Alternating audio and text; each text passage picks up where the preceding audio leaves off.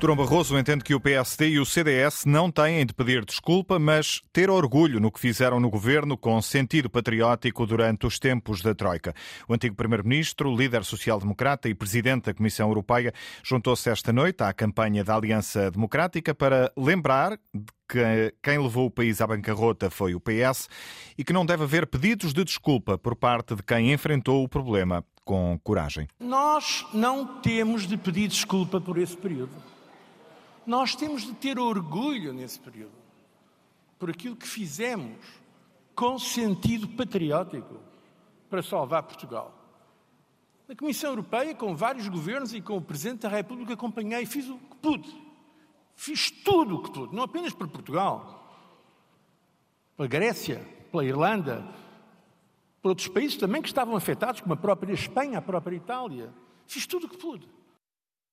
Durão Barroso acompanhou a crise na presidência da Comissão Europeia. O antigo líder do PSD juntou-se esta noite à campanha da AD num comício em Santa Maria da Feira, marcado por uma gafe de Nuno Melo e pelas promessas eh, de estabilidade Inês Ameixa deixadas por Luís Montenegro.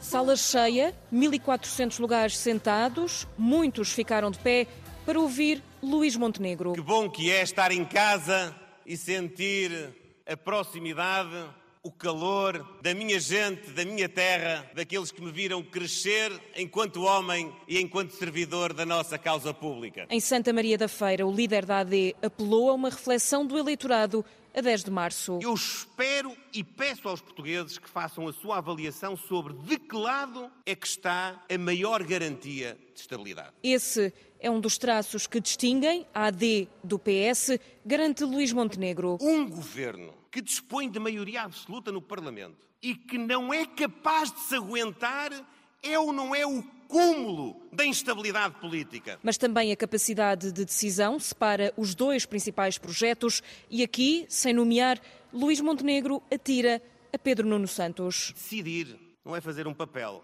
Decidir não é, por capricho ideológico, nacionalizar uma companhia que estava em processo de privatização, injetar 3.200 milhões de euros do dinheiro dos contribuintes e, no fim do dia, ir privatizá-la na mesma. Isso não é decidir, isso é decidir mal. Isso é decidir mal. Antes falou o líder do CDS-PP, Nuno Melo, com muitas críticas ao Partido Socialista, mas também com uma gafe. E nós merecemos uma grande vitória, uma vitória robusta que permita ao Pedro Nuno Santos ser Primeiro-Ministro sem depender muito dos outros. Eu disse isso, enganei-me. Ao Luís Montenegro, Deus me livre, Deus me livre, Cruzes.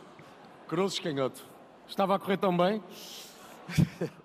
A gafe de Nuno Melo no comício da AD esta noite em Santa Maria da Feira. A caravana da Aliança Democrática começa eh, este sábado no distrito do Porto, onde António Costa vai juntar-se à campanha do Partido Socialista. Será num uh, comício já depois uh, da deslocação do ainda Primeiro-Ministro a Roma, onde participa ao início do dia da amanhã no Congresso dos Socialistas Europeus. Antes da entrada em cena de António Costa, foi a vez, uh, esta noite, da Ministra do Trabalho, Ana Mendes Godinho, aparecer ao lado do novo líder do PS para acusar a direita, João Alexandre, de querer reeditar mentiras do passado. Ainda não tinha havido ministros do governo de António Costa a discursar na campanha oficial. Ana Mendes Godinho, ministra do Trabalho, subiu ao palco e obrigou a plateia a recuar ao passado. Lembramos exatamente do que disseram e juraram e do que afinal fizeram quanto aos pensionistas, quanto aos salários, quanto aos subsídios de férias, quanto aos feriados. Foi um filme de mentira e nós não queremos um remake. Nós sabemos, nós não nos esquecemos onde estavam no verão e no inverno passados. E de volta ao presente. A AD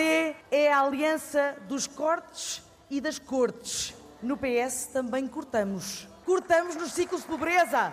Nós sabemos o que cortar. Ana Mendes Godinho, também cabeça de lista pela Guarda, a dar voz às críticas. A ver se a voz aguenta até o final da campanha. Que prosseguiram desde logo com um desafio lançado por Pedro Nuno Santos ao líder da AD, Luís Montenegro. E disse algo que é muito importante ser explicado, que é de não estar ninguém no desemprego a ganhar mais que alguém que está empregado. Clarifique, porque se pode estar em causa também um regresso ao tempo em que eles defendiam a revisão em baixa das prestações contribuições contributivas, onde estava também o subsídio de desemprego. Não queremos nem aceitamos voltar para trás. E de novo, as pensões. Nós, em pouco tempo, tivemos uma pandemia, uma guerra e uma inflação e nós nunca atingimos os reformados e os pensionistas. Com cerca de mil pessoas no espaço da Associação Comercial da Guarda, onde voltou Pedro Nuno Santos a afirmar também que a AD tem um discurso do passado e desfasado da realidade. O desafio lançado na Guarda por eh, Pedro Nuno Santos ao líder do PST quer que Luís Montenegro esclareça se pretende cortar o subsídio de eh, desemprego. A iniciativa liberal passou o serão em Braga. Rui Rocha é cabeça de lista pelo distrito e foi aí Madalena Salema que teve até agora o maior jantar-comício da campanha. E ao sexto dia de campanha, Rui Rocha foi a Braga, distrito pronto para ser eleito.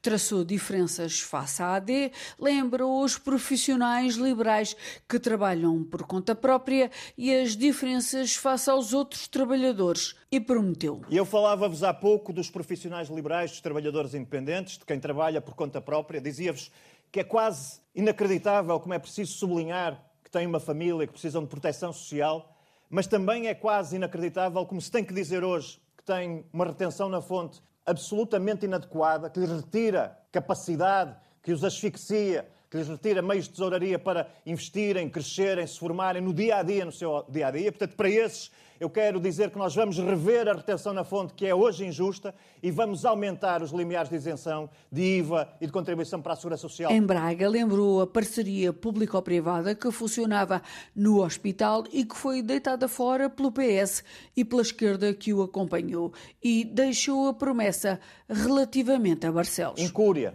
desleixo, promessas, propaganda e nada aconteceu. Com a iniciativa liberal haverá também um novo hospital em Barcelos. Da saúde para a educação, recordou os contratos com as escolas que o PS deitou fora. Esta região tinha muitos contratos de associação que permitiam a estudantes da região aceder a um ensino de qualidade, um ensino para todos, em que o elevador social funcionava, em que os mais desfavorecidos tinham acesso a um ensino de qualidade. Pois o PS, o Bloco de Esquerda e o PCP destruíram os contratos de associação e prejudicaram a vida de jovens e de crianças, sobretudo dos mais desfavorecidos. É inaceitável. Em Braga, o jantar comício juntou 130 pessoas, o maior da iniciativa liberal até agora. Os argumentos da Iniciativa Liberal a fechar a primeira semana oficial de campanha para as legislativas do próximo dia 10, estes e outros argumentos das várias forças políticas para ouvir à hora certa nos noticiários da Antena 1 e também já este sábado no Jornal de Campanha, depois da uma da tarde.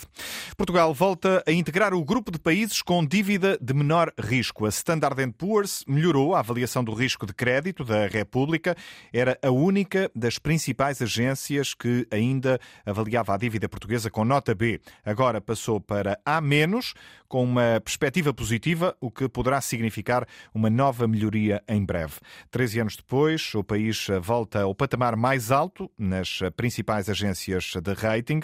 O comentador de Economia da Antena 1, Pedro Sousa Carvalho, entende que este é um momento particularmente simbólico. É uma decisão que também tem um grande simbolismo para Portugal. Eu diria que é quase que o virar da última página da Troika. Nós, a última vez que nós tivemos as quatro grandes agências de notação financeira a classificar a, dívida portuguesa no, no nível A foi, portanto, há 13 anos, portanto, em 2011. Depois, entretanto, veio a Troika e a nossa dívida na altura foi classificada como lixo, portanto, ninguém queria a dívida portuguesa, por isso é que ela estava a ser negociada na altura a preços exorbitantes. Depois foi preciso muito esforço, muito suor, muita lágrima, muita austeridade. O país, na altura, precisou de sete anos para sair do nível de rating e depois, agora, passados 13 anos, nós voltamos a ter todas as quatro agências a classificar, a dar uma boa nota à dívida portuguesa. Análise do comentador de Economia da Antena 1, Pedro Sousa Carvalho, em comunicado, o Ministério das Finanças adianta que a melhoria da avaliação por parte da agência Standard Poor's eh, é o resultado da estratégia económica dos últimos anos. Já o Primeiro-Ministro, nas redes sociais, considera que a subida do rating de Portugal traduz um sinal claro de confiança na economia do país. Edição do jornalista Nuno Rodrigues. Toda a informação em permanência em notícias.rtp.pt.